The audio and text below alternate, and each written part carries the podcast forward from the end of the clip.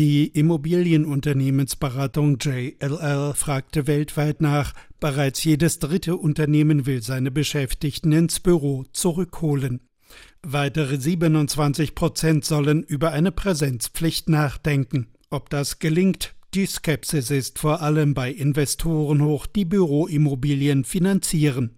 Das deutsche Beratungsunternehmen Bulwin Gesa verdient sein Geld mit Immobilienmarktexpertise. Daten zeigen, in den sieben größten deutschen Städten sinken die Projektflächen für den Bau neuer Büros um neun, in den etwas kleineren Großstädten sogar zweistellig um 17 Prozent. Investoren haben kalte Füße bekommen.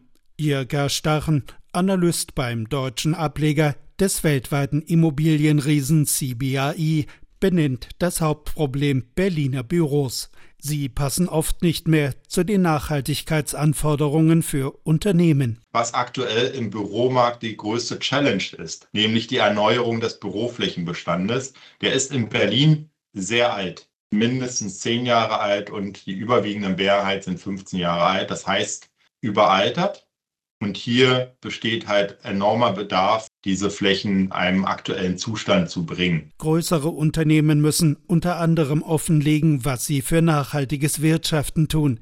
Ein altes Büro mit hohen Heizkosten zieht die grüne Umweltbilanz schmerzlich nach unten.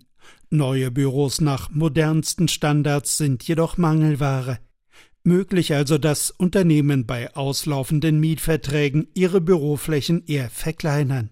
Felix Embacher, Forschungschef bei Bulwin Gesa, sieht nur noch für sogenannte AAA-Büros nach modernsten Standards Zukunft und betont, das Büro weiter gebraucht wird. Bei den A-Städten oder in den zentralen Lagen, Neugebäude, ESG-konforme Gebäude, mache ich mir da eigentlich keine Sorgen. Die meisten Berliner Bestandsbüros genügen den Nachhaltigkeitskriterien allerdings nicht.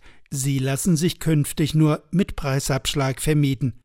Diese Aussicht alarmiert Büroinvestoren. Die wird man mit Sicherheit noch ein Stück weit über den Mietpreis, über den günstigen vermieten können. Aber insofern hat der Büromarkt natürlich aktuell auch damit zu kämpfen, dass die Renditenvorstellungen da ein Stück weit auseinander sind. Aber rein aus der Belegung sehen wir überall eine gewisse Angebotsknappheit für AAA-Projekte. Unternehmen werden also letztlich nachrechnen, was günstiger ist, eine eingetrübte Umweltbilanz mit großen alten Büros oder aber Homeoffice für Beschäftigte. Erwartet wird mehr Leerstand. RBB 24 Inforadio vom Rundfunk Berlin-Brandenburg.